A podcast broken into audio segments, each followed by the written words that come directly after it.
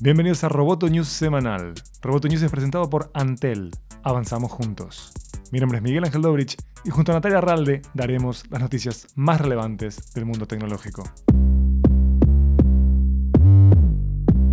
Una vez más, Mark Zuckerberg en medio de la polémica. Esta vez, The Verge publicó una filtración de audios de una reunión del CEO de Facebook con sus empleados. En los audios se escucha a Zuckerberg cuestionar las investigaciones federales en su contra y el surgimiento de políticos como la senadora Elizabeth Warren, que ha mencionado sus planes de dividir la compañía si es electa presidente de Estados Unidos. Podría haber un movimiento político en el que las personas estén enojadas con las compañías tecnológicas o estén preocupadas por la concentración dijo el Ejecutivo. Si Warren es elegida presidenta, señaló, entonces apostaría a que tendremos un enfrentamiento legal y apostaría a que lo ganaríamos. No me gustaría tener una demanda importante contra nuestro gobierno. Nos preocupamos por nuestro país y queremos hacer buenas cosas con nuestro gobierno. Pero al final del día, si alguien va a tratar de amenazar algo tan esencial, debes luchar.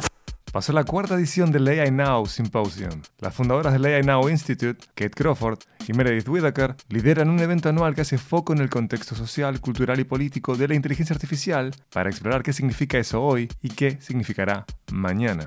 El simposio cuenta con actores sociales que han implementado estrategias creativas para combatir los sistemas de inteligencia artificial explotadores, en una amplia gama de situaciones que van desde la asignación automatizada de servicios sociales hasta la vigilancia policial y el control de fronteras, la vigilancia de los trabajadores y mucho más. Reflexionen con ellas y ellos sobre el riesgo y los usos de sistemas de reconocimiento facial desde el canal de YouTube de la AI Now Institute. Roboto News es parte de Dopcast. Sigue Amenaza Roboto en arroba amenaza roboto y en facebook.com barra amenaza roboto. News semanal fue presentado por Antel. Hasta la próxima. Roboto News.